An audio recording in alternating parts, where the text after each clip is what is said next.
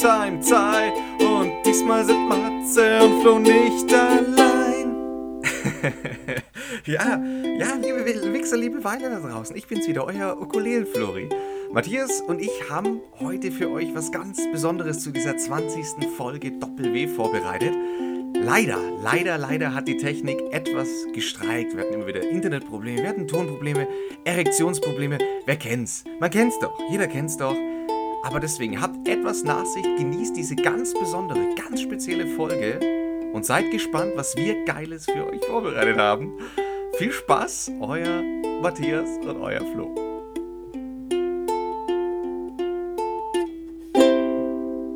So, hey, liebe Wichser da draußen.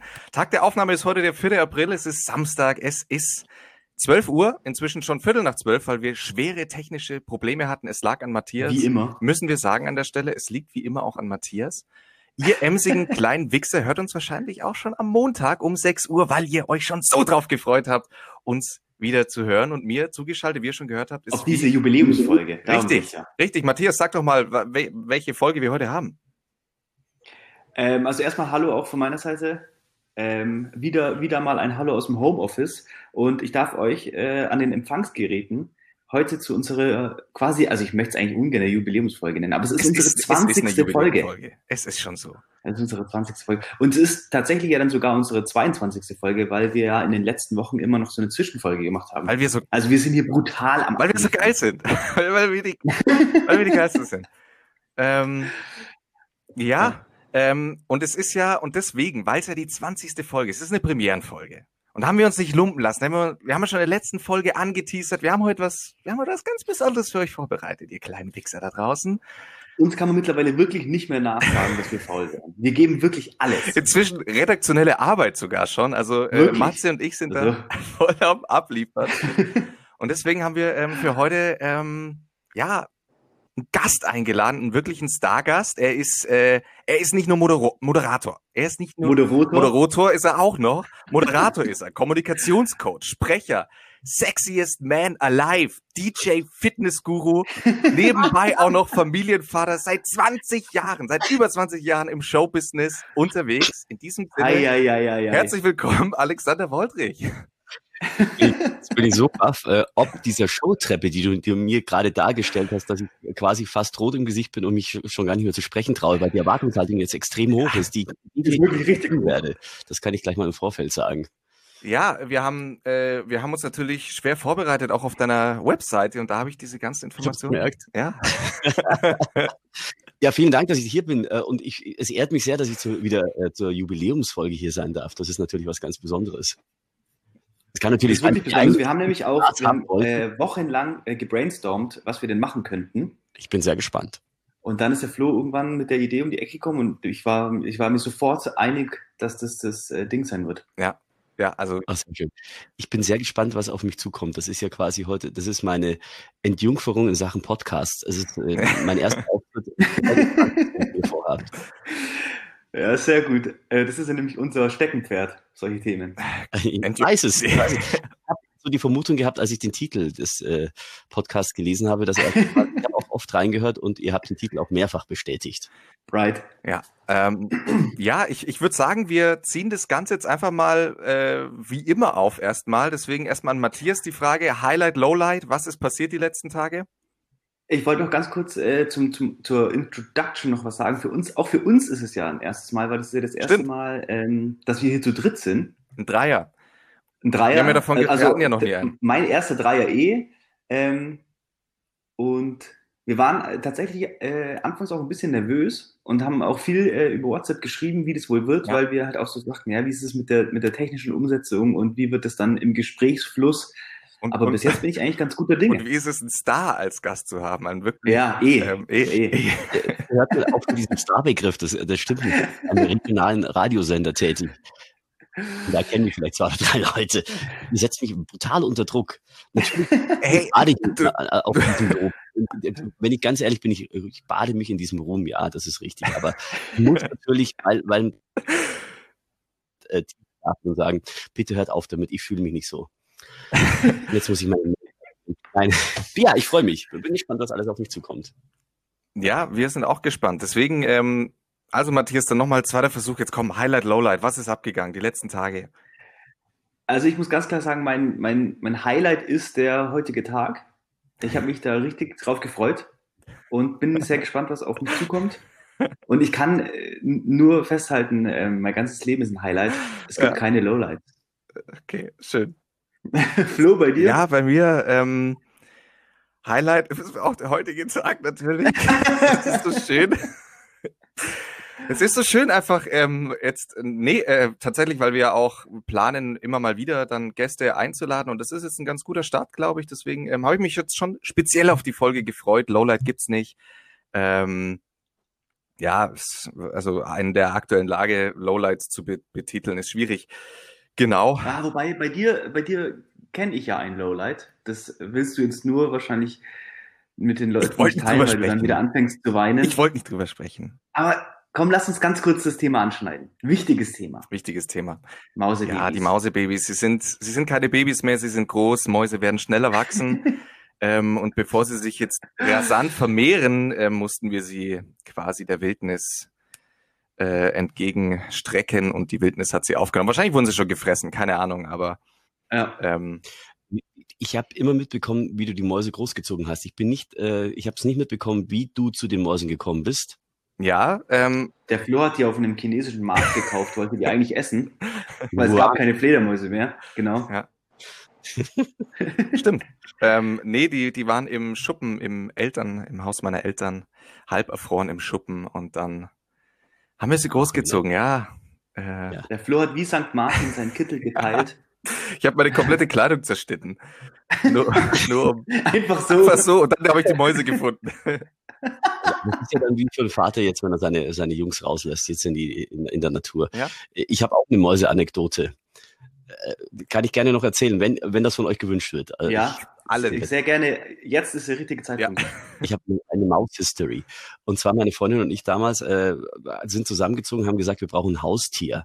Aber Katze, ah, wir waren so viel unterwegs, äh, wollten wir nicht, weil die wäre dann alleine nur im Balkon, äh, auf dem Balkon, uns konnte nicht raus und uns Hund auch zu umständlich, da müssten wir Gassi gehen damit. Also haben wir uns entschieden, wir kaufen ein äh, Tier, das man zu Hause im Käfig hat, aber das da nicht leidet wie so, so ein so ein ähm, Kaninchen oder so, das in so einem kleinen Stall leiten würde. Deswegen haben wir einen riesen wirklich einen riesen Mäusekäfig gekauft, der war größer als eine Vogelvoliere gefühlt. Alter. Und haben uns gedacht, weil Mäuse sind auch zutraulich, wir kaufen drei Mäuse und die kommen dann auf einem auf den Finger und dann kann man streicheln und so. Erster Trugschluss, der Käfig war so groß, die haben sich so wohl gefühlt, die wollten gar nicht raus. wir haben erst, wir wollten, weil wir sind große Friends-Fans. Friends, Fernsehserie, klar. Klar. Und dann wollten wir eine Phoebe, Phoebe, eine Rachel und eine Monika.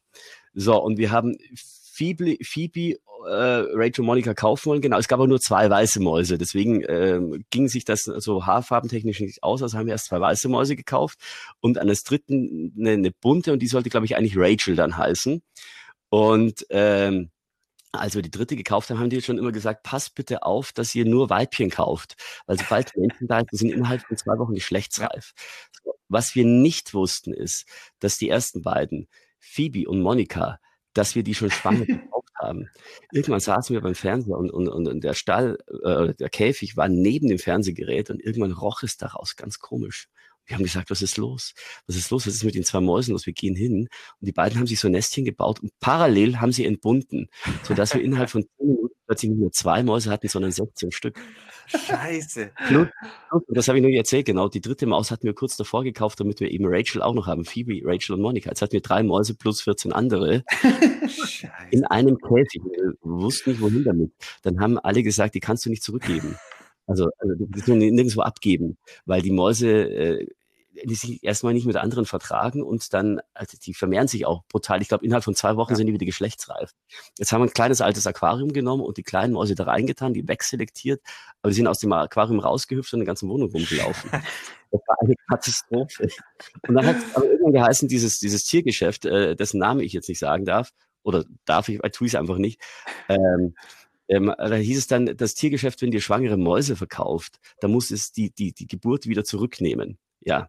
Gut. Und wir wussten aber im Vorfeld, Mäuse darfst du nicht mit fremden Mäusen einfach zusammentun, sondern du musst äh, langsam gegenseitig von jedem Käfig das Streu austauschen, damit sie sich aneinander gewöhnen und langsam gewöhnen. Was so, wir zu diesem Geschäft hin mit diesen 14 Mäusen. Nee, eine haben wir uns dann noch behalten, sowas genau. Also mit diesen 13 Mäusen gingen wir dann hin zu diesem Geschäft und haben gesagt, passt mal auf, die, die könnt ihr zurücknehmen? Ja, ja, die nehmen wir zurück. Die nehmen den, die, dieses Aquarium oder den Behälter mit den Mäusen und kippen den einfach zu den anderen Mäusen rein. Und dann hat es einen Mausfight da drin gegeben, das hat die Welt noch nicht gesehen. Und dann haben wir gesagt, was machen wir? Was macht ihr denn jetzt mit denen? Wir haben uns gefreut, dass die jetzt in Obhut sind. Ja, mal Schlangenfutter halt. ja. Und habe ich schon zu viel Maus erzählt. Die, die Anekdote geht noch weiter. Ich habe noch drei Minuten. Zwei. Eine. Ja. Oder war schon zu viel? Nee, Maus? komm, komm.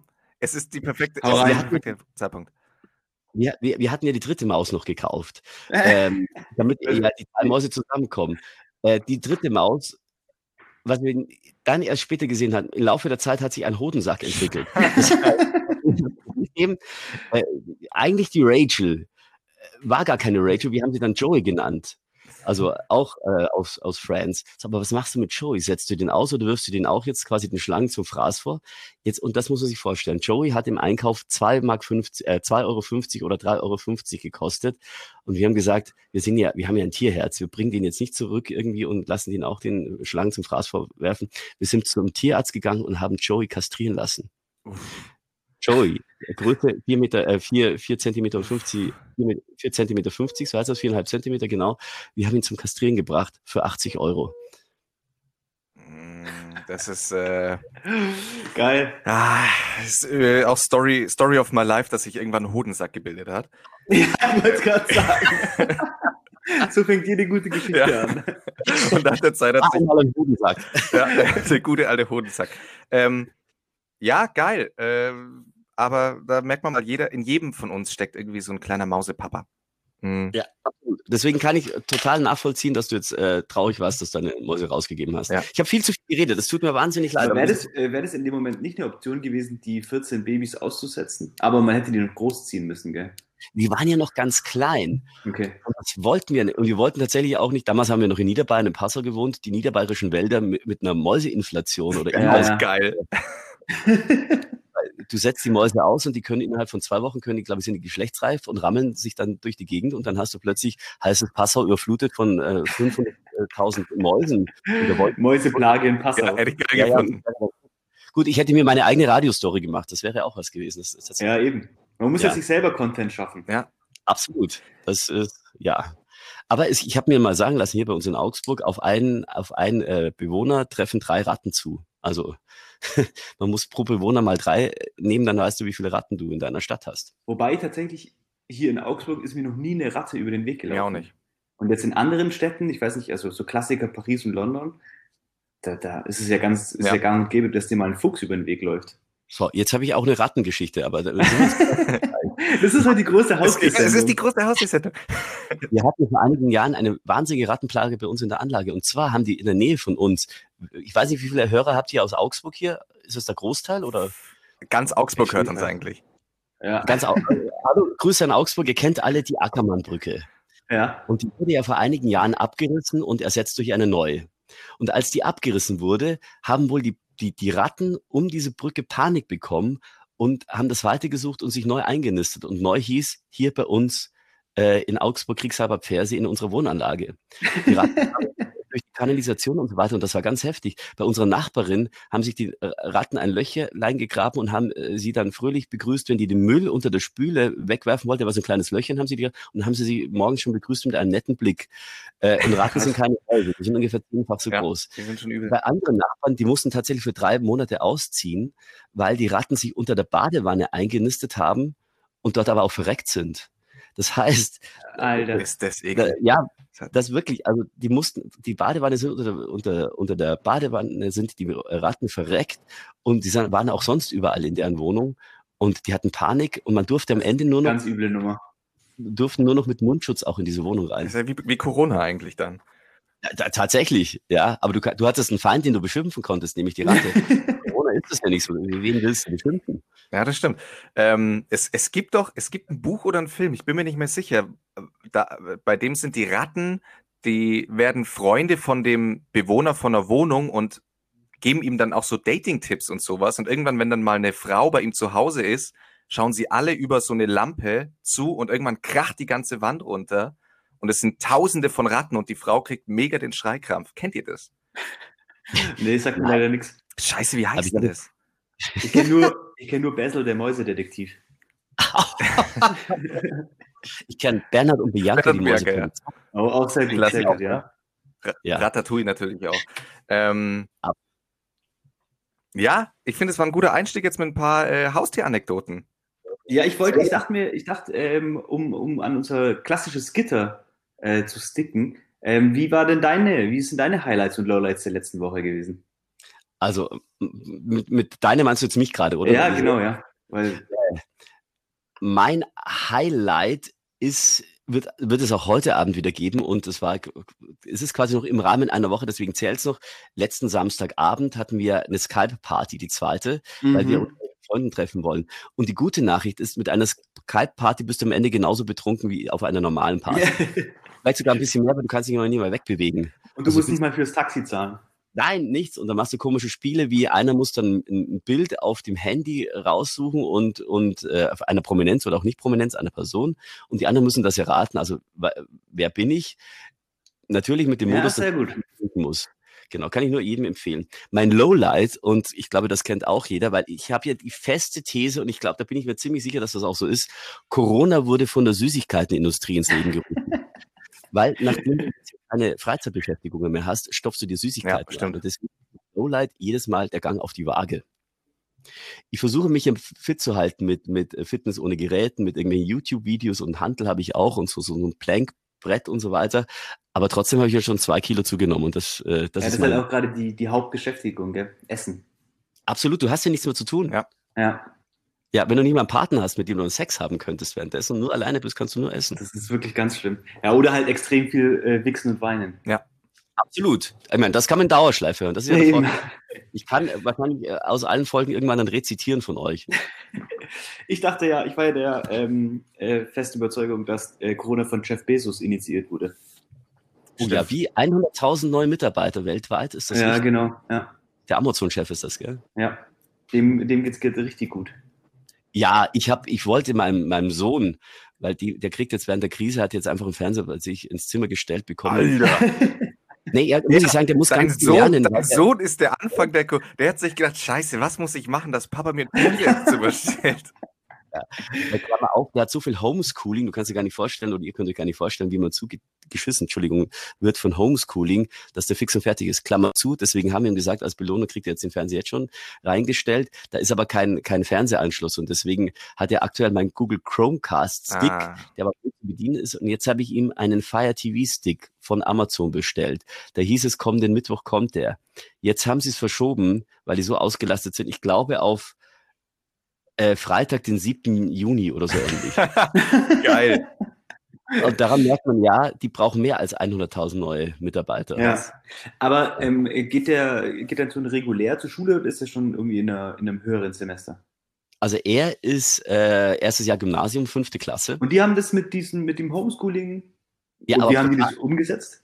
Also ähm, es gibt, ich glaube, Mebis heißt diese Plattform für alle Schüler irgendwie. Die wurde am Anfang dann gleich mal gehackt, wahrscheinlich von einem Schüler, damit es kein. ja. ja. Dann haben sie das aber auf die Reihe gekriegt. Und also die Lehrer schicken Arbeitsaufträge zu, per Mail aktuell. Und die Schüler äh, bearbeiten die dann aber auch über dieses Mebis-Programm. Da können sie sich einloggen und so weiter.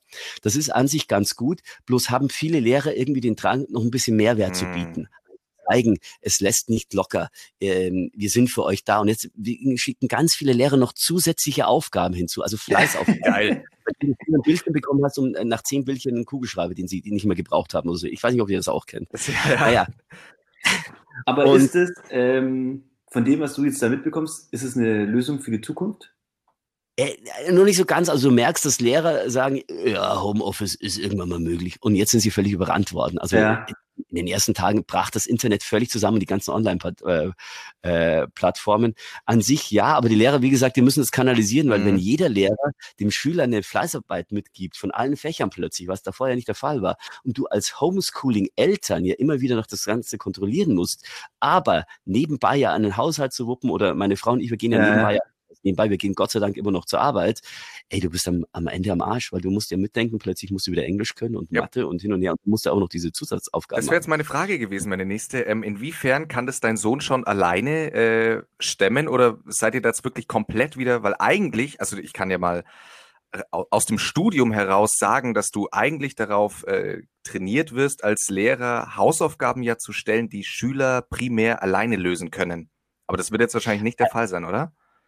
Er kann sie alleine lösen, braucht aber stellenweise Fragen und äh, Antworten von uns Eltern. Vor allem, du musst dir das dir vorstellen, das sind nicht alleine Hausaufgaben, sondern der Stoff mhm. geht ja weiter. Das heißt, wir Eltern äh, mutieren ja gerade zu Lehrern. Krass. Ja. Ich habe schon ein bisschen Angst, dass ich irgendwann dann auch jetzt, bei, weil, weil unser Wohnzimmer ja das virtuelle Klassenzimmer ist, dass ich da bald rumlaufe wie so ein Lehrer mit dem Schlüsselbund. Jeder hatte diesen Lehrer, der immer mit diesem Schlüsselbund war. Ja. ja. Da rumläuft wie so ein Tiger, der im viel zu kleinen Käfig eingesperrt ist. Und dann deinen Sohn mit Kreide abwerfen. Genau, absolut, oh Gott. ja, genau. Und deswegen, mein Sohn schafft sehr viel, aber du musst ihm natürlich auch Strukturen beibringen. Bei ihm geht jetzt die Schule nicht um acht, sondern um neun los, aber die geht jeden Tag um neun Uhr los. Äh, und dann macht er das vieles selber. Dann ist meine Frau tagsüber für ihn da und ich bin abends, ich habe die Fächer Deutsch und Englisch und sie Mathe, weil Mathe ist einfach gut aufgeteilt. Mathe wäre ich beinahe nicht zum Abitur zugelassen worden. Das war, wussten meine Eltern lange Zeit, viele Jahre später noch nicht. So und äh, ist das Modell der Zukunft, um auf die Frage zurückzukommen? Könnte es sein. Also es gibt ja wohl in Amerika mo mo äh, ein Modell, da läuft das wohl über Zoom. Ja. Also Zoom ist sowas wie Skype. Ja.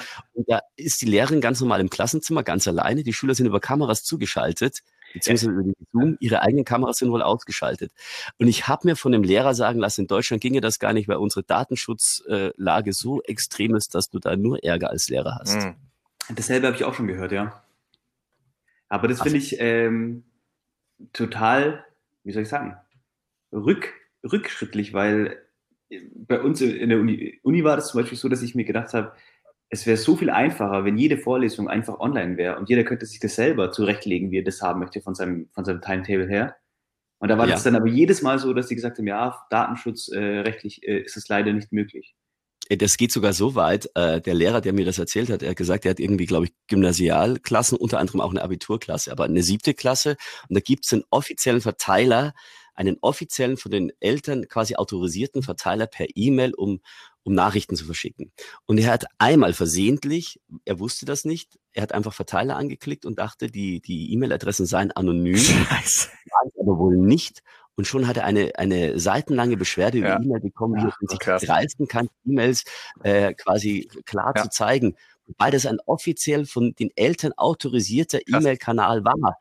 Und selbst da wird ihm ein Strick ja. draus gedreht und hat er gesagt, ich wollte so gerne, aber ich mache nichts mit Video, weil das ist einfach viel zu heikel. Er wird den Abiturienten anbieten, weil die schon volljährig sind, da hat er gesagt, da ging es dann einfacher. Okay, krass. Weil so sehe ich ja eher die Zukunft. Ja. Das Modell, wie es jetzt dein Sohn erlebt, dass er sich das mehr oder weniger selber beibringen muss oder da dann die Eltern zu Rate ziehen muss, ist ja viel äh, komplizierter. Ja. ja. ja, ja, absolut.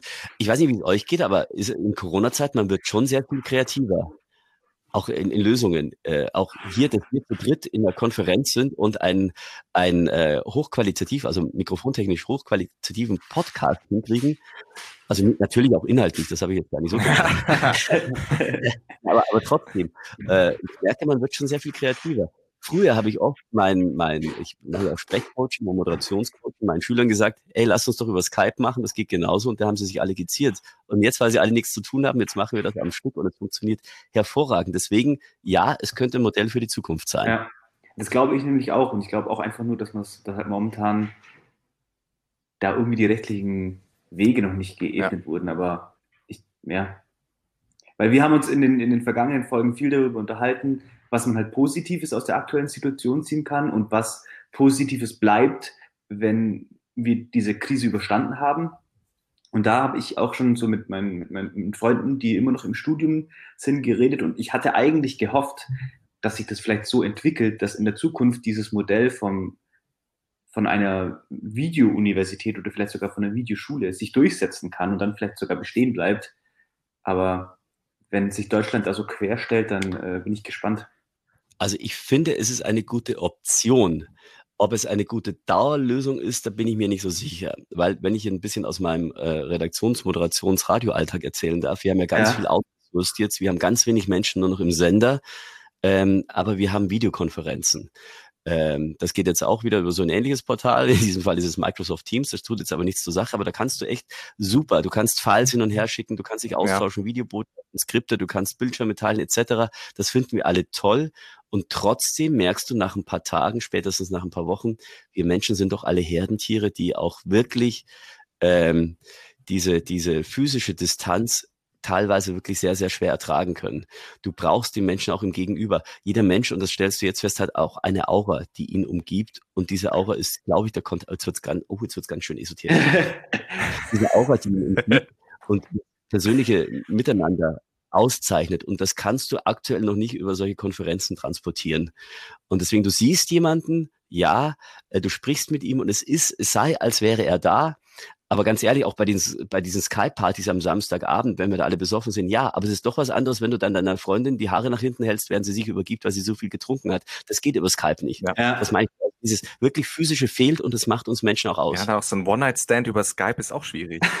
also muss man ja auch mal. Ja, wobei du das, das Problem danach nicht hast, ob sie jetzt noch zum Kaffee trinken bleiben soll ja, oder nicht. Ja, das stimmt. Ja. Das ist eigentlich ganz geil ähm, nee, aber ich, ich, ich stimme da, glaube ich, im Alex total zu. Ich glaube auch, dass, also ich merke jetzt auch, dass ja, man kann total viel virtuell lösen, aber trotzdem bleibt ganz viel auf der Strecke. Das ist auch die Diskussion mit, ähm, mit Lehrern jetzt, also das kriege ich jetzt relativ viel mit und das virtuell zu machen. Also gerade jetzt natürlich, je jünger die Kinder sind, desto eher merkst du, dass du schon eigentlich den persönlichen Kontakt brauchst. Und es ist ja auch so, muss man ja auch mal bedenken, wir drei sind jetzt Personen, mittelständisch, wir können es uns leisten, zu Hause zu sein und zu chillen und wir haben ein schönes Umfeld etc. Es gibt ja aber auch Familien, fünf- oder sechsköpfig. Wenn die jetzt alle zu Hause virtuell Virtual Schooling machen, die bringen sich um.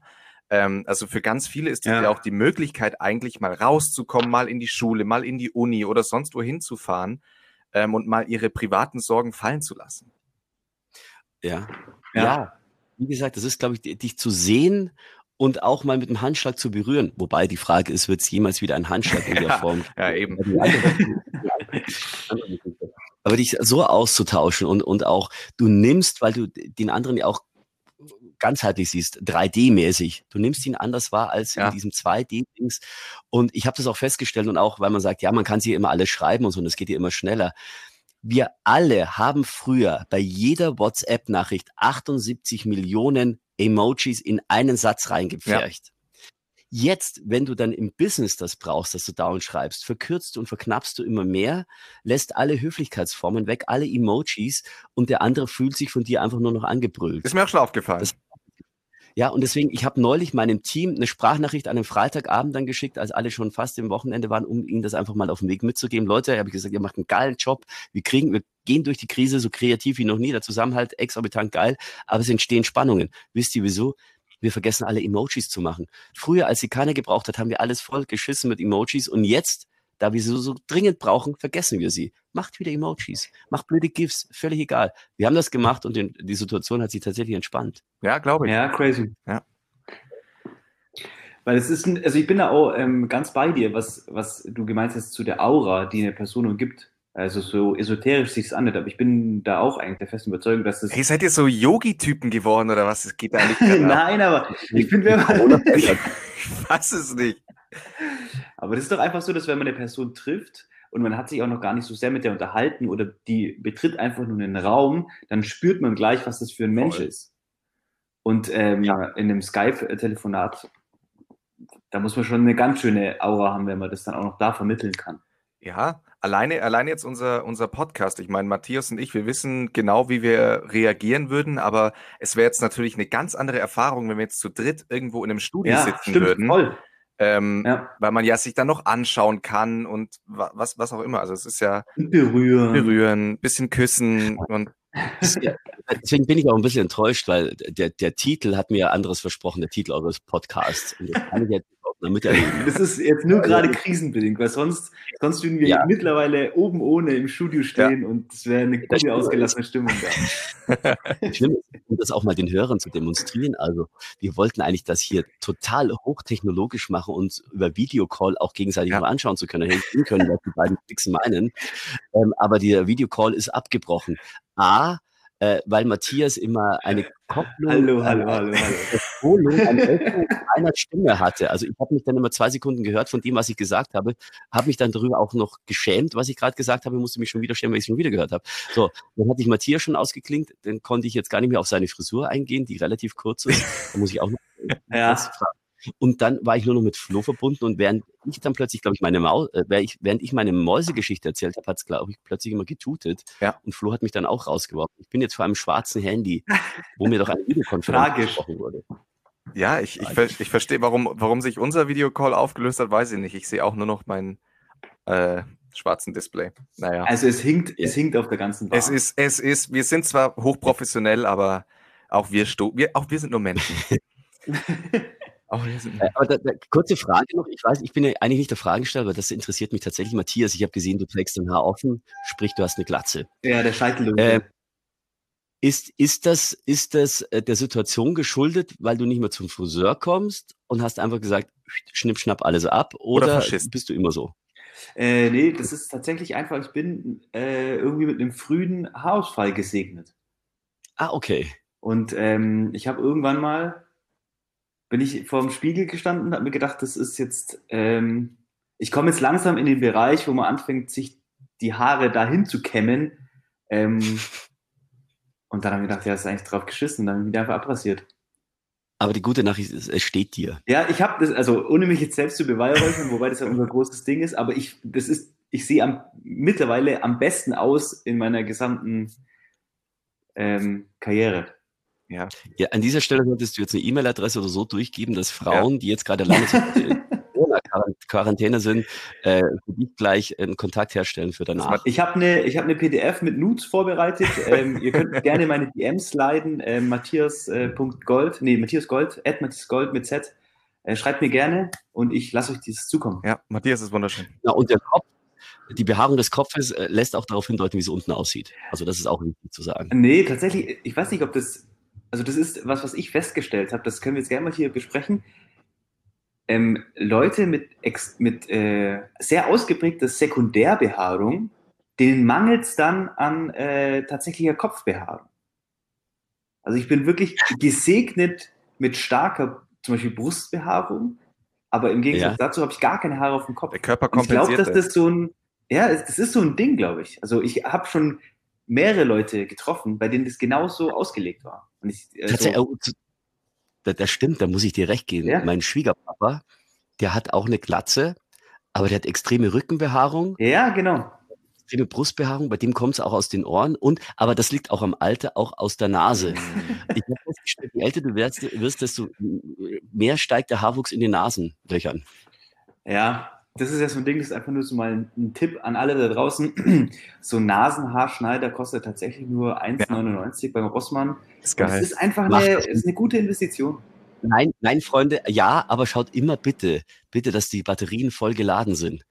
Das Schlimmste kann, wenn du da mit dem Nasenhaarschneider ah. im Nasenloch und dann plötzlich hört dieser Nasenhaarschneider auf zu schneiden und du, der hängt dir an einem Nasenhaar noch in der Nase mm. drin und du weißt nicht, wie du ihn rauskriegen sollst, weil die Batterie leer ist. Augen hast du natürlich eine andere Batterie da.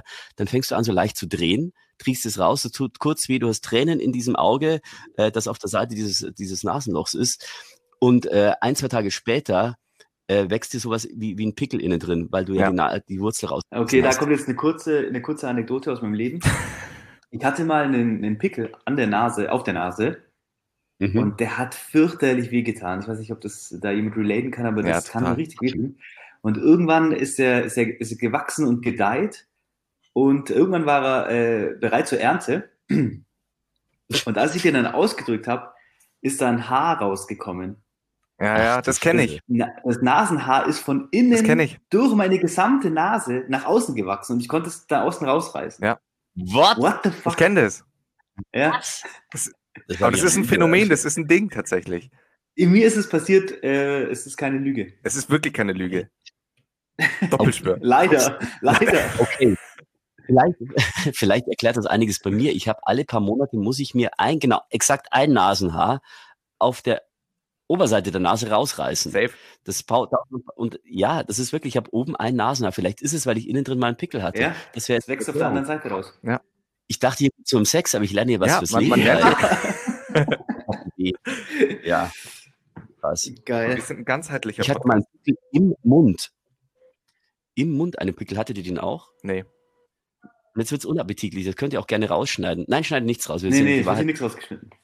Nein, pass auf. Der, der in, in, in der Innenseite des Mundes, also ich, äh, ihr habt jetzt leider keinen Videocast hier, aber in der Innenseite des Mundes wuchs der Pickel und als der reif war, konntest du den auch drücken, aber du hast dir quasi selbst gerade den Mm. Inhalt Ah, geil. Bilder im Kopf. ähm, da kann ich jetzt auch jetzt, äh, das ist jetzt die letzte Geschichte zu dem Thema. Ähm, ein Kollege von mir, der hatte mal einen Pickel, der hatte einen Pickel auf der Backe. Und da ist es dann so gewesen, dass das Barthaar durch die Backe in den Mund gewachsen ist. Also er hat dann, wenn er mit der Zunge innen an die Backe hin ist, hat er das äh, Barthaar gespürt. Ja. Und dann hat er auch den, den, den Pickel auf der Backe aufgemacht und dann konnte er das Haar rausholen. Und dann hatte er aber wiederum das Haar von au- außen, äh, das innere Haar von außen wieder rausgezogen nach außen. Ja, genau. Es ist, Verrückt. Der menschliche Körper. Oh. Klingt so, als hätten wir schon sehr, sehr, sehr viel länger Probleme mit Corona. Und das waren die Auswirkungen. Das wissen wir jetzt. Ist euch aufgefallen, egal was man sagt, am Ende endet es immer mit Corona. Ja, momentan dreht sich alles darum. Ja. Ähm, ich finde aber, wir, wir sind ja, du hast es selber gerade gesagt, Alex, du hast gedacht, es geht hier ein bisschen mehr um Sex auch. Und wir haben, wir haben ja auch was Fragen vorbereitet gehabt, Ja. die uns beschäftigen. Ja. Ähm, ich will jetzt hier, ich will ja gar nicht, du bist ja äh, über dein, über dein tatsächliches Alter, äh, hast du ja eine Hülle des Schweigens gelegt. Ähm, aber so viel lässt sich sagen. Ich mache das immer so, solange ihr mich jünger äh, schätzt, offiziell, Ja. egal ob ihr du bist oder nicht, als wirklich, dann sage ich, nee, nee, ich bin schon viel älter, dann rücke ich mit dem Alter raus, dann ist es auch okay. Anfang 30, oder? So 28, Oh, 29. Ich weiß es ja tatsächlich, deswegen rate ich jetzt nicht. Ähm, Okay. Aber ist ja auch, ist ja auch irrelevant. Ist ja auch irrelevant, aber Ja. es liegen zwischen Matthias und mir und dem Alex, liegen auf jeden Fall über, ein- über ein Jahrzehnt. So viel kann ich sagen. Ich sage jetzt, weil ich finde, ich, ich, äh, mein Alter ist einfach Alex. Ich bin Alex, wie ich bin, und das ist einfach so. Und deswegen kann ich auch sagen, ja, jetzt habe ich doch ein bisschen Hemmung, es zu sagen. Nein, ich sage, ich, jetzt kommt. Ich bin 42 Jahre alt. Uff, boah, uff. Damit bin ich eigentlich aus der Zielgruppe dieses Podcasts raus. Das war schön. Äh, ich hatte noch mal ein Highlight. Achso, du bist Danke. 42. Meine- Ja, gut, dann Servus, ciao. Ja, ich wollte noch mal 15 Minuten Fame haben. Das sind eh schon eine halbe Stunde oder so. Jetzt aber zu euren Genau. Fragen. ja, Ähm, aber es ist ja, es ist ja gerade gut, weil, dass du heute hier bist. Genau. Ähm, weil wir in den vergangenen Folgen ganz viel über Themen geredet haben, wo wir dann immer am Ende waren und gesagt haben, es wäre mal interessant, mit jemandem darüber zu reden, der mehr, also der älter ist und mehr erlebt hat und schon mehr hinter sich hat. So. Okay, jetzt bin ich gespannt. Richtig. Ähm, ich, ich bin, jetzt bin ich mir gerade nicht sicher, jetzt, hat, jetzt klang das von Matthias so ernst, dass ich jetzt nicht erst die Sexfrage. Aber doch, mit der fangen wir Ja, an. doch, es geht nur um die Sexfrage. Es geht eigentlich, eigentlich dreht sich ja alles. Weil ich, ich will es ruhig nochmal betonen. Also DJ, Moderationscode, Programmchef von dem Sender, Sexgott! Sexgott Absolut. und Vater. Wie viel Zeit bleibt da letztlich am Ende des Tages noch? Äh, wie, viel wird, wie viel wird noch gefickt? Was, was geht noch? Geht überhaupt noch was? Also tatsächlich ist das oft so, also die Natur des Mannes ist ja so, dass wir Männer allzeit bereit sind, unsere fantastischen Gene fort, vor- in, in Right. die Welt zu stellen. Also das ist äh, und zwar in einer Ausbreitungs in einem Ausbreitungswunsch von Corona 3000. Wenn wir doch mal ehrlich Wir sind. wollen und können Deswegen- immer. Wir sind Männer. Das ist bei uns Männern, es ist einfach immer, dann machst du den Schalter an, bummst, dann steht der so fertig. Also von daher, also von der Bereitschaft an sich her ist es alles immer kein Problem. Dann hast du aber eine Frau, äh, die auch gerne immer bereit wäre, aber die muss sich halt um Kinder kümmern, die muss sich um, und das ist immer so, das Familienmanagement, das nimmt wahnsinnig viel Zeit und auch Nerven in Anspruch. Und äh, bis die ganzen Kinder mal im Bett sind und, und ich bin ja oft als DJ noch unterwegs und dann gehen wir auch noch feiern und so weiter. Es hat sich tatsächlich auch bei uns gab es das mal, da war es mal ein bisschen weniger, aber jetzt so, also es ist aktuell gut mit dieser Corona-Umstellung und plötzlich alle in Quarantäne und das musst du auch psychisch verdauen. Da gab es da auch mal so ein kurzes, so ein bisschen weniger, aber so, es ist nicht nur einmal die Woche. Es ist nicht Wow. nur einmal die Woche. Aber das ist ja die, also die Frage, ich hätte die ja gerne auch äh, so ein bisschen pauschaler gestellt. ja. Wie sich das einfach, also die, ja, die, Wie ich es auch in der Umwelt wahrnehme in meinem Alter. ja, genau. Also einfach, wie sich das so gestaltet, auch jetzt gar nicht so aufs Alter gesehen, sondern ähm, zum Beispiel auch hinsichtlich einer langen Beziehung. Ja. Weil da haben wir auch vor Ja. kurzem drüber geredet, wie sich das so verhält und dass sich das ja auch einfach verändert, was sehr natürlich ist. Aber die Frage Ja. ist, ähm, ist es, bewegt sich das in Wellen? Wird es immer, wird es mal weniger, wird es mal wieder mehr? Weil es ist ja auch bei, so? bei, bei Serien und Filmen ist es doch der klassische Satz, äh, dass, dass dann Männlein oder Weiblein sagt in einer Beziehung und so, ja, aber ich will nicht enden wie die und die und die. Das ist ja so die so scheinbar eine Urangst, die in jedem herrscht. Ah, right, ja. aber nicht, dass wir dann nach zehn Jahren äh, liegen wir nebeneinander im Bett und wollen nur Fernseh schauen. Also, das ist, da muss ich ein bisschen ganz kurz ja, ausholen, wenn man immer schon sagt, da haben die anderen schon keinen Bock mehr. Ich muss nicht ausholen, ich fange einfach an zu erzählen. Also, äh, ich bin für einen DJ völlig untypisch, schon ewig lang mit meiner Frau zusammen. Wir sind auch schon sehr, sehr lange verheiratet. Wir haben in diesem, jetzt werde ich immer noch uncooler. Wir haben in diesem Jahr dann schon 15. Hochzeitstag. Lass mich kurz nachreden, doch, stimmt. Ähm, und natürlich haben wir verschiedene äh, Etappen durchgemacht. Also wir waren da vorne auch ein paar Mal getrennt und dann auch mal so nicht nur bei, bei, bei uns selber, sondern eben, ja, dann hast du halt so, so Intermezzos, Intermezzi, Entschuldigung. Und äh, du merkst es am Anfang natürlich diese, diese Neugierde, alles auszuprobieren und äh, aber noch nicht so ganz sicher zu sein, was der andere alles will und nicht. Und dann pendelt sich irgendwann ein. Dann kommt der Alltag und kommt irgendwann so weit, dass du dann irgendwann sagst, hä, hallo, wir sind im Alltag gelandet. Ach ja, stimmt. Und dann ist Gott sei Dank, dass wir beide so harmonisieren, äh, dass wir sagen, okay, dann resetten wir das Ganze wieder, dann, dann, dann äh, überlegen wir uns, reden drüber, wir reden auch tatsächlich immer mehr drüber. Und tatsächlich, und das ist vielleicht unterscheidet das uns von anderen Paaren, im Laufe der Jahre reden wir immer mehr und mehr und immer lockerer und lockerer darüber äh, und wachsen immer mehr in dieses rein. Man muss locker drüber reden können, um um diese Probleme beiseite zu schaffen. Und bei uns ging tatsächlich die, die tatsächlich auch die Kurve immer mehr nach unten irgendwann. Ähm, außer immer, wenn es darum ging, und das ist, oh, das- ich spielt bitte das nicht immer mit meiner Frau vor, aber es ist so, Die ist, die ist zugeschaltet. Die ist zugeschaltet. wirklich tatsächlich, und da werden mir die Frauen bestätigen, Frauen mit Kinderwunsch, von denen kannst du alles haben. Und zwar am Fließband. Nur bei vielen Frauen, sobald dann die schwanger sind, ist es rum. da musst du dann geduldig sein, bis das Kind da auf der Welt ist. So, also es gab schon so eine Ab, was ich hier alles erzähle, ich rede mich um Kopf und Kragen. Es gab eine Kurve, aber im Laufe der Jahre, weil du immer lockerer wirst, darüber zu sprechen, traust du dich auch wieder mehr. Und erfindest, das klingt immer so, heute sind wir so esoterisch angehaucht. Du erfindest dich wieder neu. Du hast andere Rituale. Du, irgendwann als Mann musst du auch denken, verlang doch nicht immer von der Frau, hey, wann warst du das letzte Mal romantisch oder wirklich einfühlsam und wann ging es dir nicht nur um das Rein und Raus? ja. Ist es vielleicht der falsche Ansatz, bis fünf Minuten vor, vor, vor Kickoff noch am Handy rumzudaddeln und zu sagen, so, Lady, jetzt komm, hoppla hopp, lass aufsitzen. Ja. Ist es vielleicht die richtige Sache, einfach das Handy mal wegzulegen, noch eine halbe Stunde ganz normal zu reden, no- normal, gar nicht mal über dieses Thema und damit runterzukommen aus dem Alltag raus und einfach deiner, deinem Gegenüber die die Wertschätzung zu geben, sagen, hey, du bist nach wie vor immer noch der Mensch, für den ich mich entschieden habe Okay. und ihm einfach die Zeit zu geben. Ich meine, das merkt jeder, egal ob Single oder nicht, man ist bis kurz vorm Einschlafen, äh, ist man am Handy und dattelt rum. Ja. Aber das ist doch keine Wertschätzung des Partners gegenüber. Und das mussten wir für uns auch mal feststellen. Deswegen gibt es bei uns jetzt immer die handyfreie Zone, wenn wir ins Bett Das finde gehen. ich sehr gut, weil das ist äh, was, womit ich, wo ich mir auch schon oft gedacht habe. Oder ich, wo ich oft schon gemerkt habe, dass das ähm, in der Beziehung auf jeden Fall ein entscheidender Punkt ist.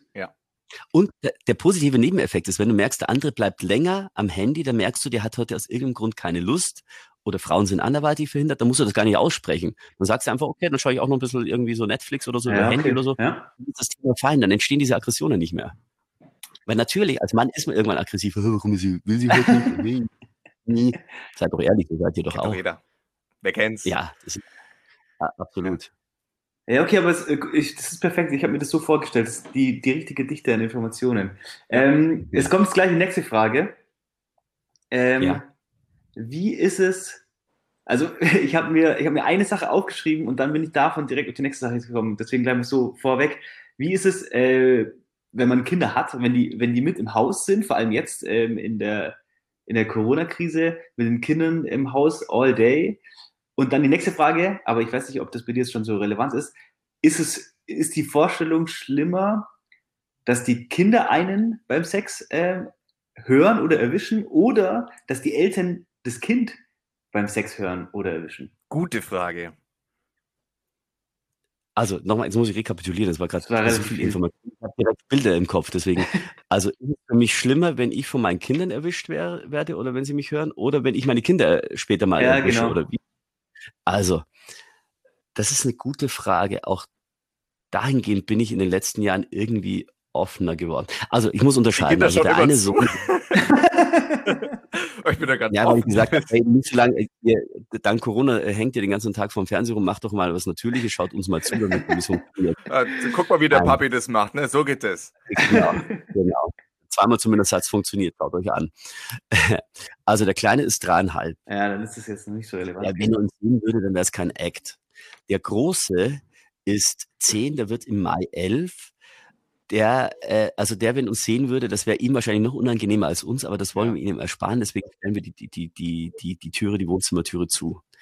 Und da ist ein Gang dazwischen äh, und er ist auf der anderen Seite, also da haben wir auch einen gewissen Vorlauf. Aber wie gesagt, das ist zugesperrt. Er hat uns, glaube ich, also zumindest was ich weiß, noch nie erwischt, aber das würde er uns wahrscheinlich auch nie erzählen. Ja. Ähm, die andere Sache ist, die würde ich meinen Sohn gerne beim Sex erwischen wollen. Nein, gerne auf keinen Fall.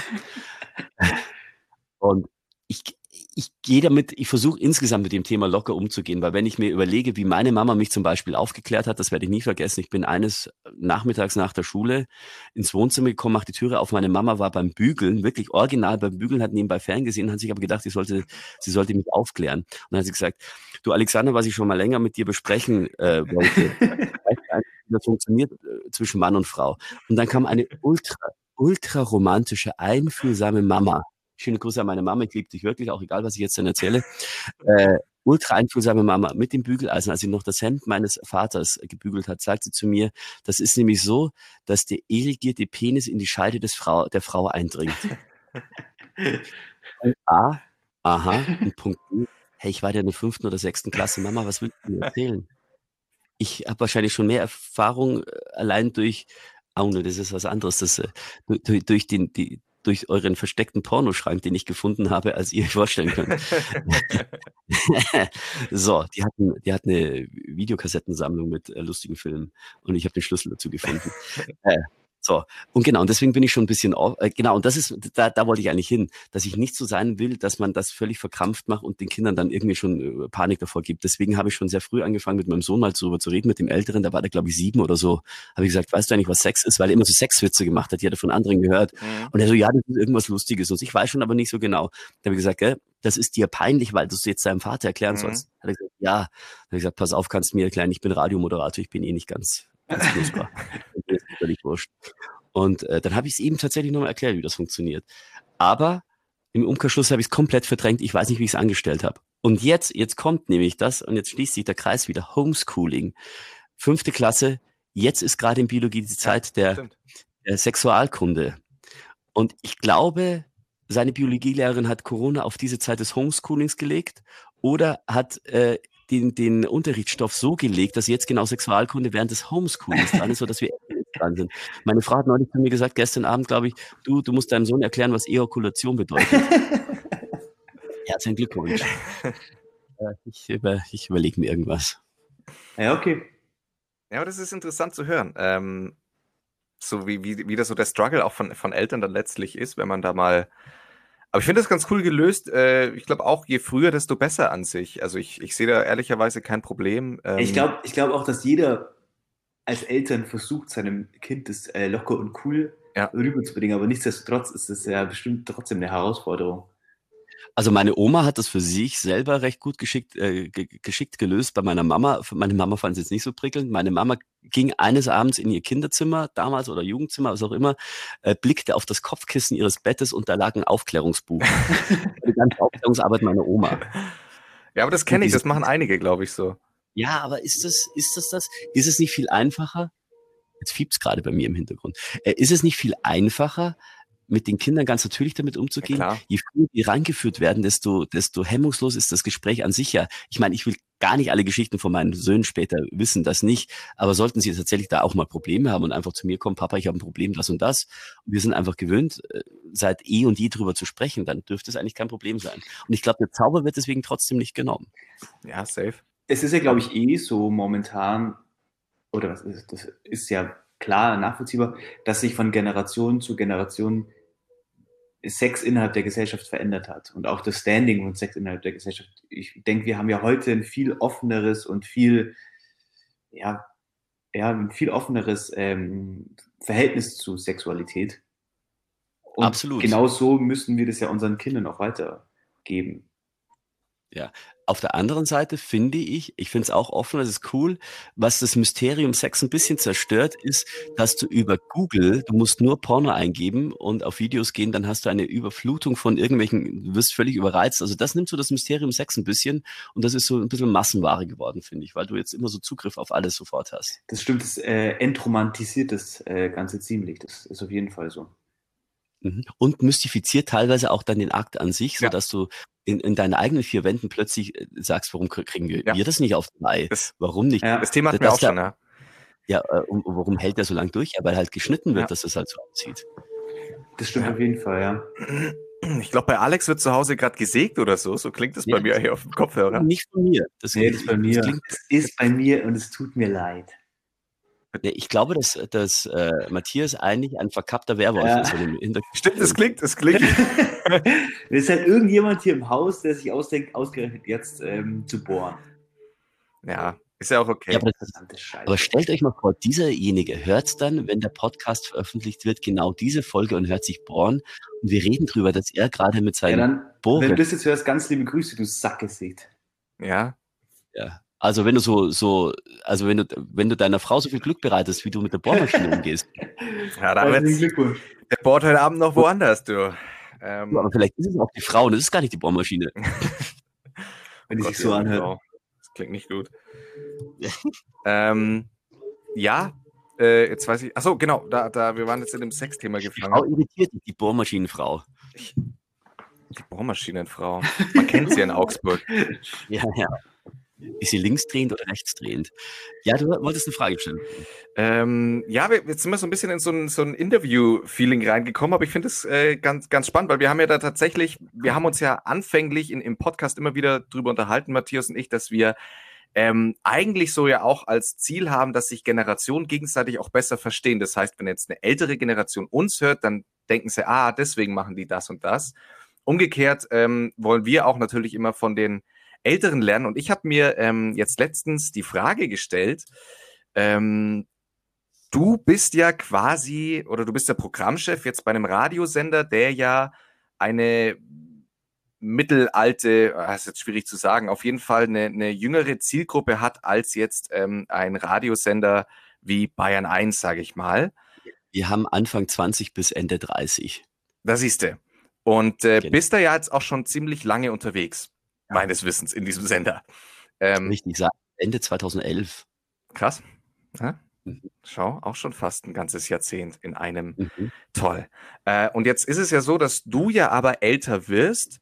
Ähm, Mhm. Und ich fände spannend, inwiefern nimmst du jetzt schon den quasi die Entwicklung wahr oder, oder nimmst du das überhaupt wahr, dass du langsam merkst, ah, okay, die jüngere Generation hat inzwischen von gewissen Themen eine komplett andere Idee als du selber. Also weißt du, worauf ich hinaus will?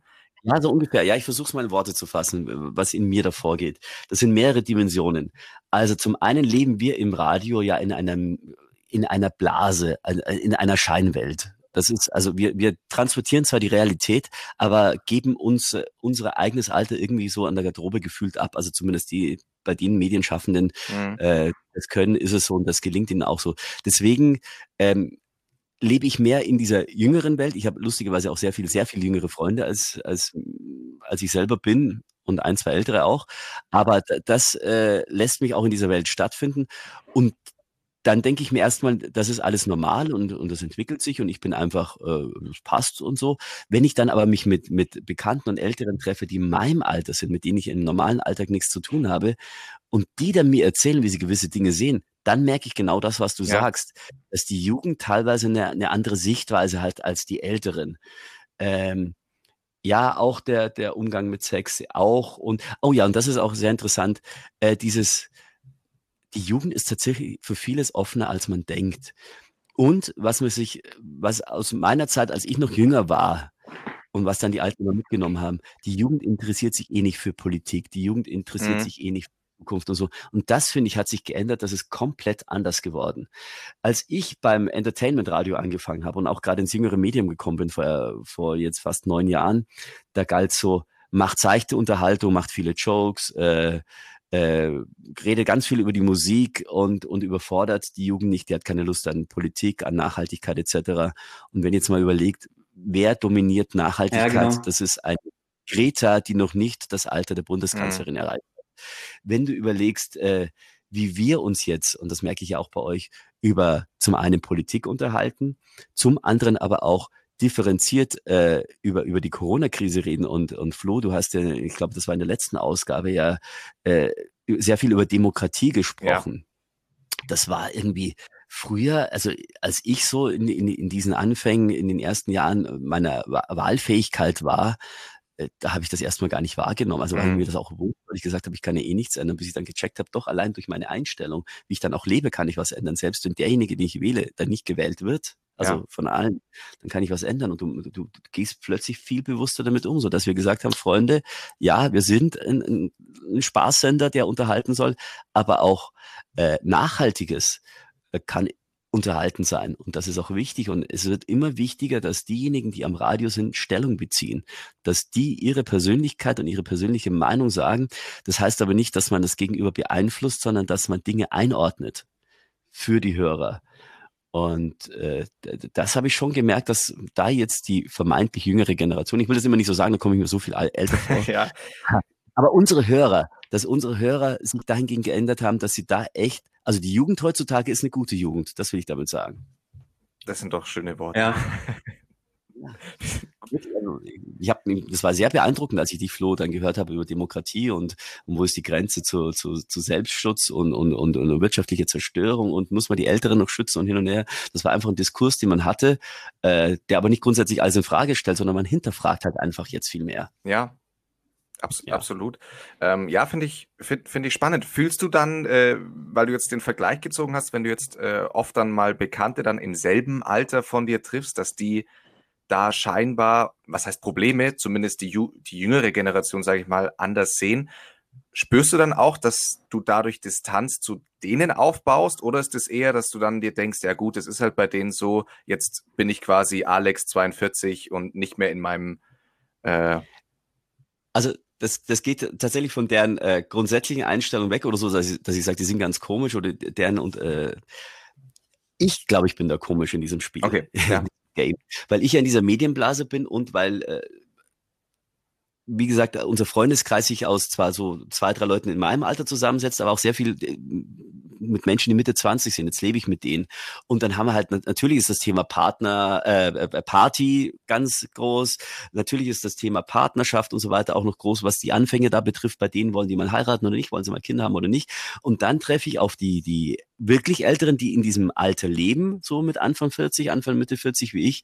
Und dann kommt's dann, ah ja, wir haben jetzt den Rasen gemäht und da überlegen wir uns, da werden wir jetzt bei, dem, bei der Terrasse werden wir jetzt eine Reihe ja.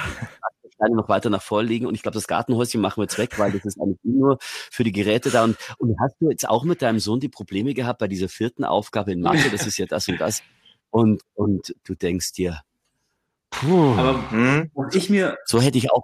Was ich mir, äh, die Frage, die ich mir stelle, ist, ob es äh, wir stehen ja momentan äh, vor vielen wichtigen Entscheidungen, gesellschaftlich und politisch. Ja. Ähm, also jetzt zum Beispiel hinsichtlich der, der Klimafrage. Und ich frage mich, ob es eine Diskrepanz gibt zwischen den Generationen, die es für uns schwierig gestaltet, Entscheidungen zu fällen in der Zukunft. Also weil ich habe heute Morgen, glaube ich, irgendwie gelesen, dass ähm, wenn wir nicht zu Hause bleiben, dann gefährden wir halt unsere Großeltern hinsichtlich der Corona-Frage. Mhm. Und wenn wir aber nichts für den Klimawandel äh, tun oder für den Klimaschutz, dann gefährden wir unsere ähm, Kinder oder Enkel. So. Und mhm. ich frage mich, ist Verstehen ältere Generationen, also was ich meine, gibt es da, ist da ein Verständnis für das, was in der Zukunft kommt? Oder da, da, dazu passen passt doch ganz gut das Beispiel. Ähm, Alex, hast du ja bestimmt auch mitbekommen, dass so ein bisschen der, der tatsächlich so ein Generation Konflikt entstanden ist, als Dieter Nur angefangen hat, ähm, die Klimaaktivisten jüngeren Alters ähm, sich über die lustig zu machen und denen vorzuhalten, naja, ähm, ihr sitzt hier in einem gemachten Nest und macht uns jetzt runter. Äh, hm. ich glaube, das ist so ein bisschen, worauf du hinaus willst, oder Matthias? Ja, genau. Ja, es ist so, es ist, ähm, das ist so eine Mischung, was ich festgestellt habe. Und tatsächlich muss ich jetzt auch noch eine Generation über mich gehen, also die noch Auf älter Fall, ist, ja. wenn, wenn wir so auch ältere Politiker anschauen. Mhm.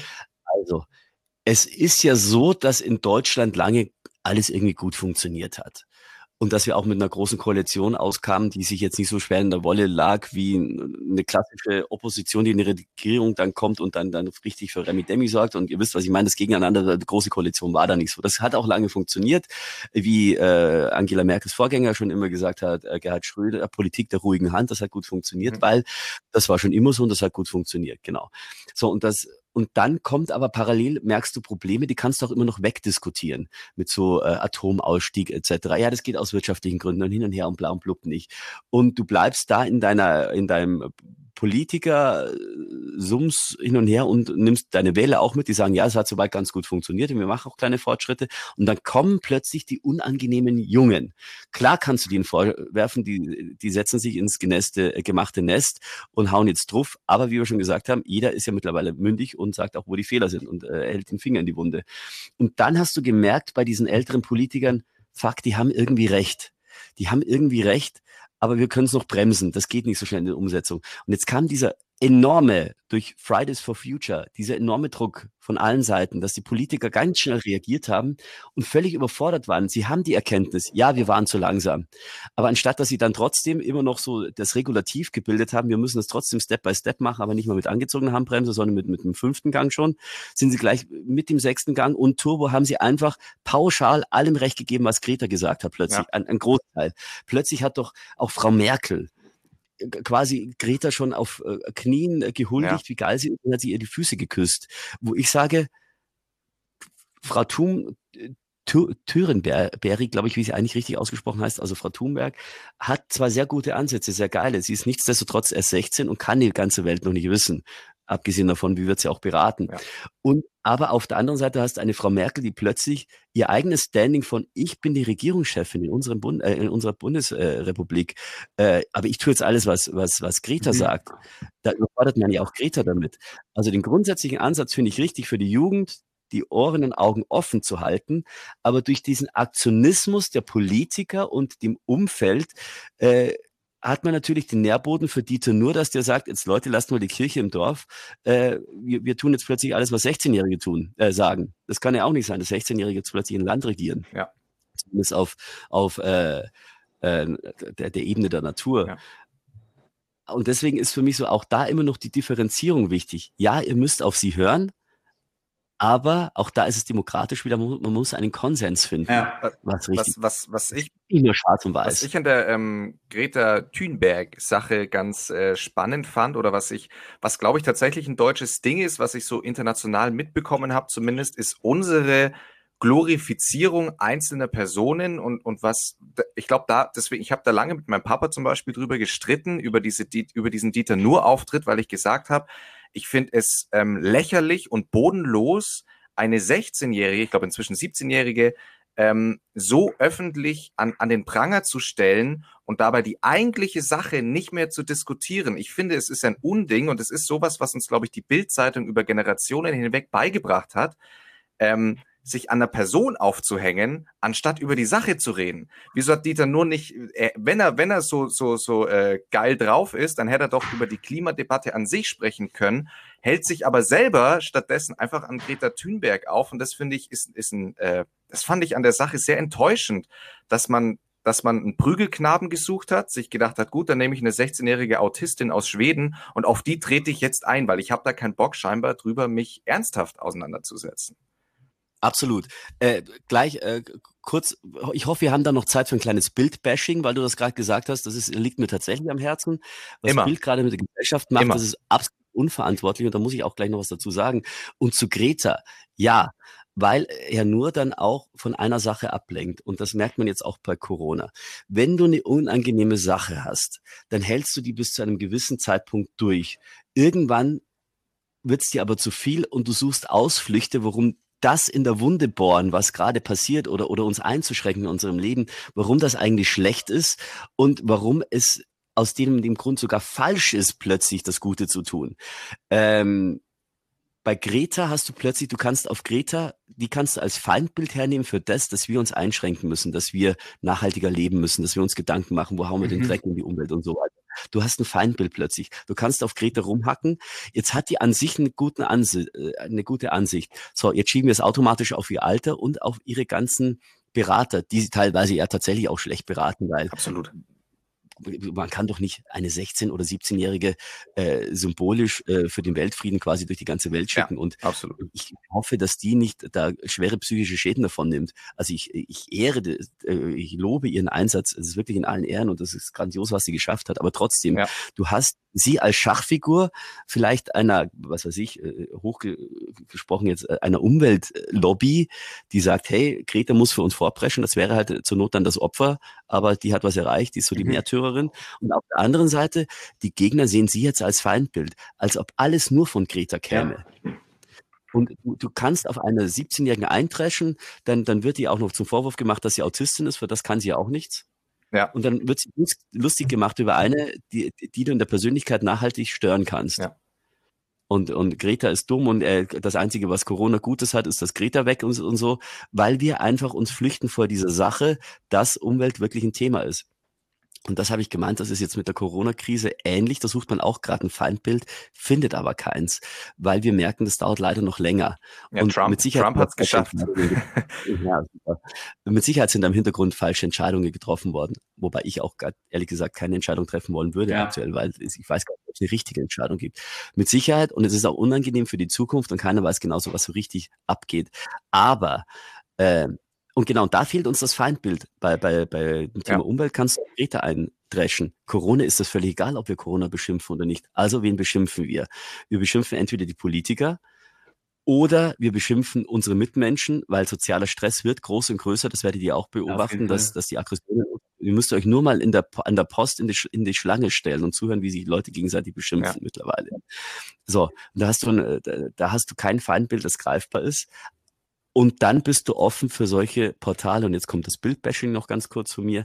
Wie Bild, die, wenn ihr euch nur die Startseite auf Bild Online anschaut, die quasi pro Kasten neue These hat, wer gerade schuld ja. ist und wem man die, die Verantwortung zugeben, äh, zuschieben muss. Warum, vor ein paar Tagen war, warum hat unsere Politik, Politik vor drei oder vier Jahren da und dort versagt? Ja dann denke ich mir, ja, vielleicht haben sie versagt, aber was bringt mir das in der aktuellen Krise?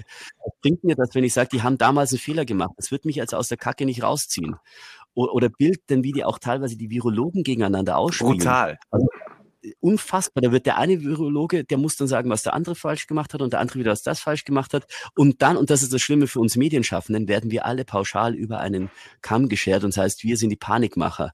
Und ich habe da auch mal bei meiner Instagram-Seite ein Statement abgegeben und auch auf Facebook und auch im Namen unseres Senders, dass dem nicht so ist.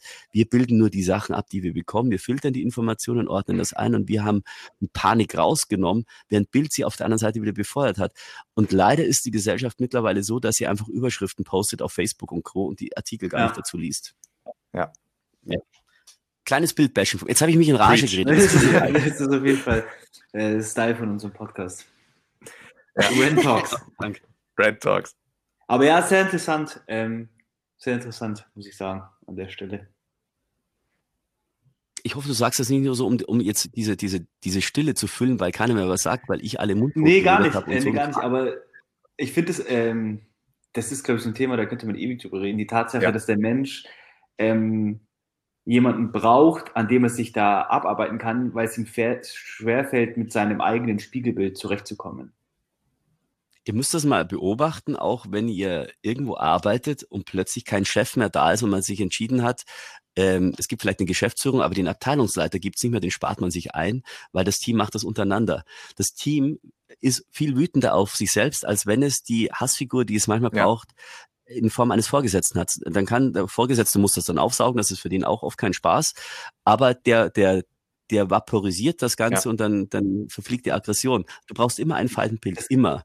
Und deswegen werden wir noch ganz viele äh, Verschwörungstheorien etc. Das ist ja haben. tatsächlich auch bei ähm, Firmenübernahmen so, wenn ähm, die zusammengelegt werden und es im Vorhinein schon klar ist, dass ähm, Stellen abgebaut werden müssen, dann initiieren äh, die, Agent, die Kanzleien, die diese ähm, Fusion organisieren, einen sogenannten Bad Boy, der dann in die Unternehmen geschickt wird ähm, und der Krass. nie wieder gesehen wird, einfach nur damit die Mitarbeiter äh, da ihren, also eine Person oder ein Bild haben, äh, an dem sie sich abarbeiten können.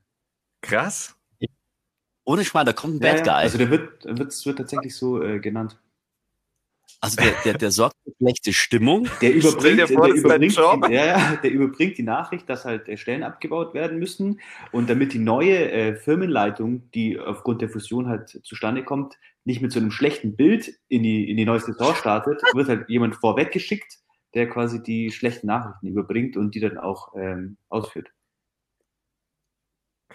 Das wäre dann eigentlich, also auf die Spitze getrieben wäre das so, man gibt den sogar als Chef aus und der macht sich so unbeliebt, dass vermeintlich und dann, dann schließt sich das, ja, das Team, also ja. die zwei Teams aus den Firmen zusammen und, und killt den quasi, also jobtechnisch, und die Geschäftsführung sagt dann, ja, der muss gehen oder, oder, oder was auch immer, die Firmeninhaber. Und in Wahrheit muss die da sowieso gehen, aber das, das Team denkt sich dann, hey, wir haben den gekillt und jetzt kriegen wir unseren ja, Chef, genau. den wir lieben. Krass. von vornherein ja, geplant war. Aber das ist ja sinnbildlich das, für die Situation, in der wir jetzt stecken, dass der Mensch sich lieber irgendwie jemanden sucht. Lasst mich bitte eine weitere Staffel von House of Cards drehen. Das ist oft genug. Das ist ja Wahnsinn.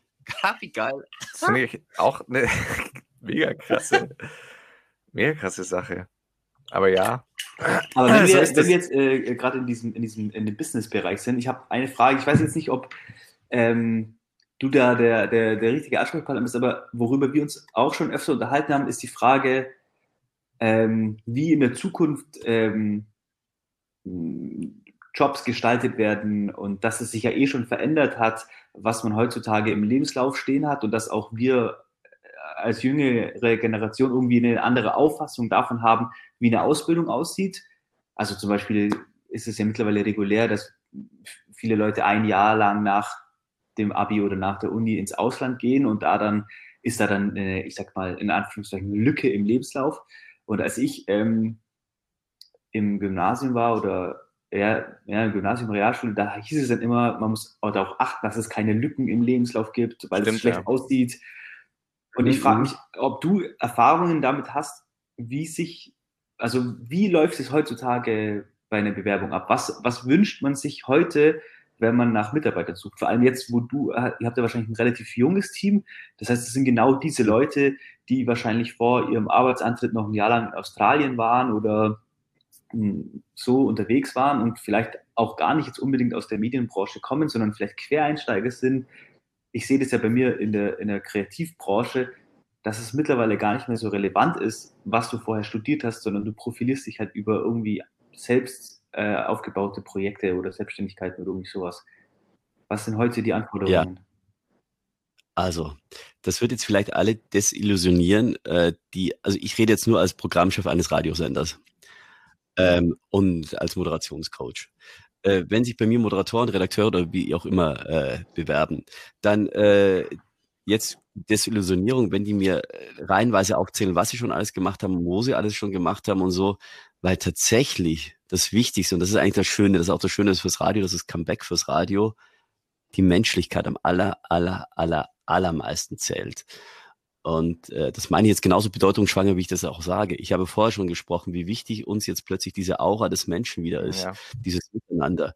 Und äh, die Leute schicken mir dann, keine Ahnung, drei Seiten irgendwelche Bewerbungen, dann kommt der klassische Lebenslauf, dann kommt ein Anschreiben und dann noch ein paar Expertisen, was sie gemacht haben in Form von Ausdrucken oder, oder Aneinanderreihungen oder, oder Bestätigung von irgendwelchen anderen Programmchefs, wie geil sie doch sein. Das Einzige, was für mich zählt, ist das Audiofile, in dem ich hören kann, der sogenannte Aircheck, wie der Mensch klingt. Ja. Und zwar gar nicht, ob er in dem Moment so einen Stuss äh, erzählt hat, sondern wie er diesen Stuss erzählt, ob da Empathie mit dabei ist, ob Emotionen mit dabei sind und ob er, ob er in sich ehrlich ist oder, oder ihm es nur um die Show geht, mit nur um, um künstliche Show äh, die aber nichts mit ihrer eigenen Persönlichkeit zu tun haben, äh, wird es nicht funktionieren. Warum sind denn Podcasts gerade so erfolgreich? Weil wir gerade reden, wie wir sind. Wir sagen unsere ehrliche Meinung. Mhm. Natürlich kannst du nicht immer so, so extrem reden wie wir jetzt gerade, aber du kannst Dinge einordnen und ähm, ist, wann, wann kriegst du denn sonst Menschlichkeit. Oder anders gesagt, früher war ein Radio eine Hitstation und da musste der Moderator was sagen, da musste noch zwei Schle Schenkelklopfer haben, bestenfalls, und hat den Hörer und er und passt, bums. Äh, wir hatten alle kleine, kleine Musikrotationen, äh, äh also wenig Musik gespielt, immer dieselben Hits, damit sich die Leute erfreuen. So, was ist? Also wenig Wort des Moderators und, und dafür ganz viel Musik. Musik, da äh, sind Spotify und Co variabel, sehr variabel und spielen immer, was du willst. Und äh, Moderation im Radio gekürzt, was immer doof war, das habe ich immer schon seit Jahren verflucht. Aber auf der anderen Seite, auf Spotify gibt's äh, und Co. gibt's äh, Podcasts, die über eine Stunde gehen und jeder hört zu. Ganz viele hören zu. Ja. Und das ist so dieses Refresh des Radios. Hey, wir dürfen wieder menschlich sein, wir dürfen wieder reden. Es geht nicht nur 90 Sekunden, dass du reden darfst, du darfst auch mal zwei oder drei Minuten reden.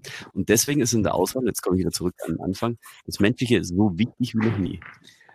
Also menschliche, tatsächlich. Ich äh, schaue mir dann kurz, überflieg mal die, seine Expertise, was er alles gemacht hat, überflieg's und finde es entweder toll oder nicht. Und dann lade ich den als erstes mal ein oder ich telefoniere ja. mit ihm, wenn der weiter weg wohnt und spreche mit ihm. Und dann lade ich den ein und dann sprechen wir wieder. Und dann merkst du relativ schnell, du kannst eine Fassade relativ kurz aufrechterhalten, wenn, wenn das alles nur Show ist. Okay, ja. Ich, ich, ich habe dazu direkt ähm, ich wollte jetzt nicht unterbrechen, aber eigentlich äh, wäre dazu äh, mittendrin eine ähm, ne, ne Frage, hätte da ganz gut reingepasst. Und zwar habe ich mir nämlich selber schon die Frage gestellt, es gibt ein paar Radiomoderatoren in Deutschland, die in ihrem Sender, in einem sehr großen Sender auch jeweils, ziemlich erfolgreich sind und eigentlich mehr oder weniger, wie man so gern sagt, dann äh, unantastbar. Also die, egal was passiert, die werden immer ihre Show fahren dürfen. Ähm, mhm. Die sich versucht haben, auch Radiosender, die, die versucht haben, ins Podcast-Game einzusteigen und so dermaßen gescheitert sind, dass man, dass das wirklich eigentlich fast schon peinlich war, weil sie ja eigentlich von der Pike auf gelernt haben, ähm, wie, wie man Radio macht. Und deswegen jetzt, was würdest du jetzt sagen, vor allem weil du ja auch Moderationscoach zum Beispiel bist, warum schaffen es dann solche Radioleute nicht, eigentlich in ihrem Business, im Reden und, und so weiter, ähm, das scheinbar so an den Mann zu bringen? Mhm. Das kann ich dir sagen. Das hat ein paar Gründe. Ich sage jetzt keinen Namen, aber da du schon gesagt hast, es geht äh, quasi immer um gro ich, ich weiß tatsächlich nicht, wer sich im, im Podcast-Business ausprobiert hat, aber egal aus welchem Bundesland ihr zuhört, es gibt diese eine große Morningshow in jedem Bundesland, die seit 10, 15, 20 Jahren mega erfolgreich ist. Und äh, das wird alles an den Moderator ausgemacht. Der Moderator ist ein geiler Präsentator, keine Frage. Aber, und jetzt könnt ihr ein bisschen radioanalytisch mal sein, schaut mal, welches Umfeld er hat. Die großen Radiosender, die alteingesessenen, mit alteingesessenen Morningshows, die vielleicht im zweiten Blick gar nicht mal so modern sind wie viele andere von kleineren Radiostationen, haben ein geiles Team um sich rum, ein geiles Gerüst, das nur dafür da ist, alle Protagonisten außenrum, die Wetterfrau, der Stuntman, der irgendwie lustige Sachen macht und dann daran scheitert oder auch nicht. Dann gibt's noch äh, ein paar Comedy-Elemente, dann gibt's jemanden, der für den Service zuständig ist. Das heißt, du bist immer in einer Showkonstruktion, ja. bei der ein Aushängeschild, also das Namensschild der Moderator ist, der steht für dieses Produkt, wird aber durch das Konstrukt getragen. Der wurde über Jahrzehnte getragen. Der kam noch aus, teilweise kommen die noch aus den 90ern, als Radio noch ganz anders funktioniert hat als in den 2000ern, wurde aber immer schön drüber getragen. Und, und das heißt, jetzt ist er plötzlich alleine. Und er ist der Präsentator, aber er kann halt nur was präsentieren, was ihm vorgegeben ist. Ja. Hat er nichts mit ihm vorgegeben, jetzt muss er plötzlich selber denken und das kann er nicht. Da haben wir jetzt wieder den Vorteil aus, aus kleineren Radiosendern, wir müssen uns alles selber erarbeiten. Also alles, was on air geht, wurde in einem kleinen Team erarbeitet und wurde bestenfalls auf den Moderator nicht nur zugeschnitten, sondern seine Bedürfnisse und seine eigenen Meinungen wurden da schon berücksichtigt. Oder er selber hat halt in der Umsetzung dann die Chance, äh, seine, seine eigenen Lebenserfahrungen mit reinzubringen.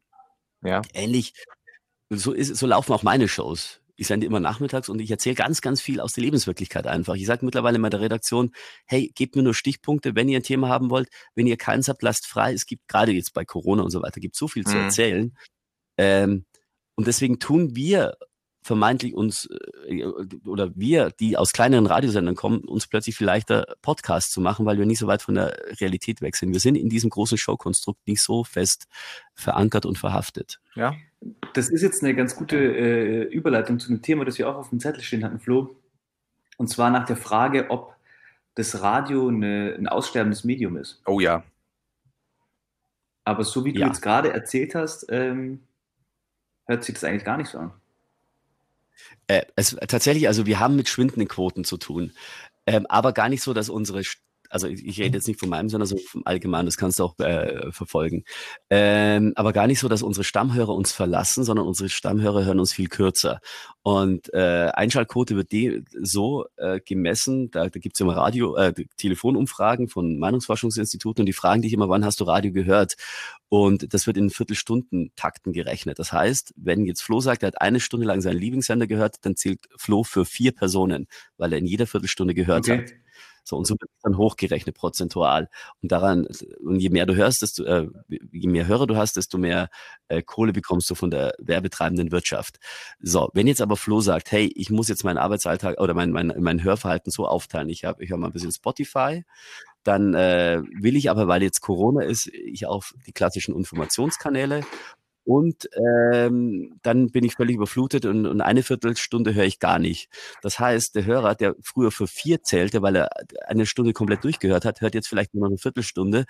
Und äh, ausgerechnet heißt das, wir haben plötzlich 75 Prozent Hörer verloren. Ja. Was de facto nicht so ist, weil irgendwie hören fast alle irgendwie noch Radio, aber viel, viel kürzer als früher. War bis jetzt so jetzt sind wir gerade bei meinem Radiosender drauf, die Persönlichkeit wieder nach vorne kommen zu lassen, weil, wie ich vorher schon gesagt habe, Musik ist nur noch schon der primäre Einschaltgrund, ja. aber der sekundäre, um dran zu bleiben der, der primäre Grund, um dran zu bleiben, ist einfach die Überraschung, die man über das Radio noch kriegt. Das kann dir Spotify auch noch nicht bieten, weil solange Menschen noch ihren Mund aufmachen und plötzlich das vermeintliche System plötzlich brechen oder, oder ihre Meinung zu, zu sagen oder mit einem lustigen Gewinnspiel oder was auch immer dich überrascht mit einem Gag oder mit einem Interviewpartner oder auch mit einem Statement, wie ich das neulich über die Bildzeitung auch im Radio gemacht habe, das kann dir Spotify nicht bieten, Gott sei Dank aktuell noch nicht oder ich will jetzt Spotify nicht bashen, weil wir ja auf Spotify auch, das meine ich gar nicht. Streaming-Portale, lass es, lass es uns Streaming-Portale nennen. Ähm, und auch das Internet kann das nicht bieten. Internet kann dir Fakten bieten oder wenn du auf YouTube bist, dann kriegst du halt auch so eine Mischung, ja. Aber dann ist es nicht aktuell. Also Radio hat Aktualität plus Emotion zusammen. Und Emotion schlägt immer Information. Ja. Ist eigentlich, das, ist eigentlich dieselbe Frage nach dem, ob das Fernsehen besteht, weil da auch viele sagen, dass halt bei Netflix musst du immer noch selber entscheiden, was du jetzt anschaust. Und wenn du dich vor den Fernseher sitzt, dann bekommst du halt so eine vorbereitete Show geboten. Ja. Und im Radio ist es das Gleiche. Ich kann, wenn ich, ich kann das Radio ja. anschalten und da wird mir dann eine Mischung geboten und im Optimalfall ist es die richtige. Ja. Wobei beim, beim Fernsehen fehlt mir teilweise der Mut oder der Mut, der, der, der eingesetzt wird, wird dann zu wenig propagiert, man kriegt es nicht so mit. Man ruht sich immer noch auf den alten Formaten aus und, und äh, ja, und diese Scripted Reality, da hält man immer noch fest, obwohl man sieht, die Einschaltquoten gehen dann nach unten und, und die Sender trauen sich nicht, sich untereinander zu unterscheiden. Das stimmt, ja. Ähm, es gab jetzt einen vermeintlichen Schub von Mut, aber das war eigentlich aus der Verzweiflung, dass man gesagt hat, ey, alles, äh, was irgendwie äh, Rang und Namen hat, muss jetzt quasi eine Quarantäneshow machen. Ja. Im. Und dann hast du plötzlich gemerkt, weil bei denen genau das gleiche Problem ist, da fehlt das Konstrukt drumherum, das sie normalerweise genau. haben. Die scheitern kläglich, weil sie selber ja nur das Aushängeschild sind. Gab es ja nur zwei, drei Folgen, glaube ich, oder? Ja. Das war ja. Zum Beispiel von den großen drei, äh, Pocher, Gottschalk ja auch. Wobei ja. bei den drei dachte ich mir eigentlich, die haben eigentlich an sich viel ja. zu reden. Ähm, und auch, aber, aber da äh, äh, stellt man wahrscheinlich wieder fest, dass ein Vielleicht hätte es noch funktioniert mit Gottschalk und Jauch, aber dann tatsächlich auch ohne Bild, nur mit Standbild, damit die wieder sich fühlen wie früher im Radio. Ja. ja. Also, Vor allem, ich finde ja. auch, das Radio ist dann am Ende des Tages noch ein bisschen äh, persönlicher. Weil du, eine viel, du hast eine viel höhere Nähe zu dem Moderator, weil man ist ja fast wie so ein persönliches Gespräch. Und im Fernsehen, das ist schon nochmal eine andere Entfernung finde ich. Ja, und ich glaube, ich hätte, muss ich tatsächlich zum sagen, ich habe die Quarantäne-WG mit, mit äh, Gottschalk ja auch und Pocher nicht gesehen, aber ich glaube, da ist es auch das Problem, wenn jemand äh, wie Gottschalk, den ich wirklich hoch verehre, den finde ich grandios, den Typen, aber wenn der dann versucht plötzlich, was er genetisch schon gar nicht kann, auf die Ebene eines normalen Menschen runterzubrechen und sagen, hey, ich bin jetzt auch ein kann jetzt auch nicht mal meine große Show machen, weil Gottschalk ohne Show gibt es nicht. Gottschalk wenn sich zügelt und kein Showman mehr ist, ist der stinkend langweilig. Ja. Das hat da schon mal gezeigt vor ein paar Jahren, als er diese, diese Vorabend-Talkshow hatte im ersten, ja. die ihr wahrscheinlich mitbekommen habt, weil die völlig äh, untergegangen ist, weil er so sein wollte wie alle. Und Gottschalk ist halt einfach nicht so wie alle. Deswegen wird das auch mit ihm nicht funktionieren. Das ist eine One-Man-Show, die aber nie böse zu anderen ist, aber eben auch Gottschalk wird nie normaler Mensch sein. Und deswegen hat das nicht funktioniert. Ja, ja, finde ich spannend. Es ist auch ähm, zum, zum Fernsehen hat ja mal mein großer, mein großer Star für mich persönlich ist ja äh, Jan Böhmermann und der hat es auch mal ganz spannend ähm, erzählt, wie so zum Beispiel beim ZDF das funktioniert und warum es eben nicht funktioniert und was ihm halt da so fehlt und warum sie, äh, also er, der lässt sich ja immer ziemlich öffentlich eigentlich über seinen eigenen Arbeitgeber aus, was ja ein ganz spannendes äh, Konzept ist, aber hat es auch schon mal so aufgegliedert, dass im Fernsehen komplett der Mut fehlt und bis da mal eine Idee durchgesickert ist, sind zehn Jahre vergangen, während es halt in den USA, da gibt es eine Idee, das wird umgesetzt und äh, wenn es halt dann nicht funktioniert hat, wird es halt auch wieder abgesetzt. Aber die trauen sich, die haben, deswegen haben die immer viel innovativere Talk-Sendungen und ähm, diese ganzen Late-Night-Shows sind einfach, sorry, sind einfach geil und äh,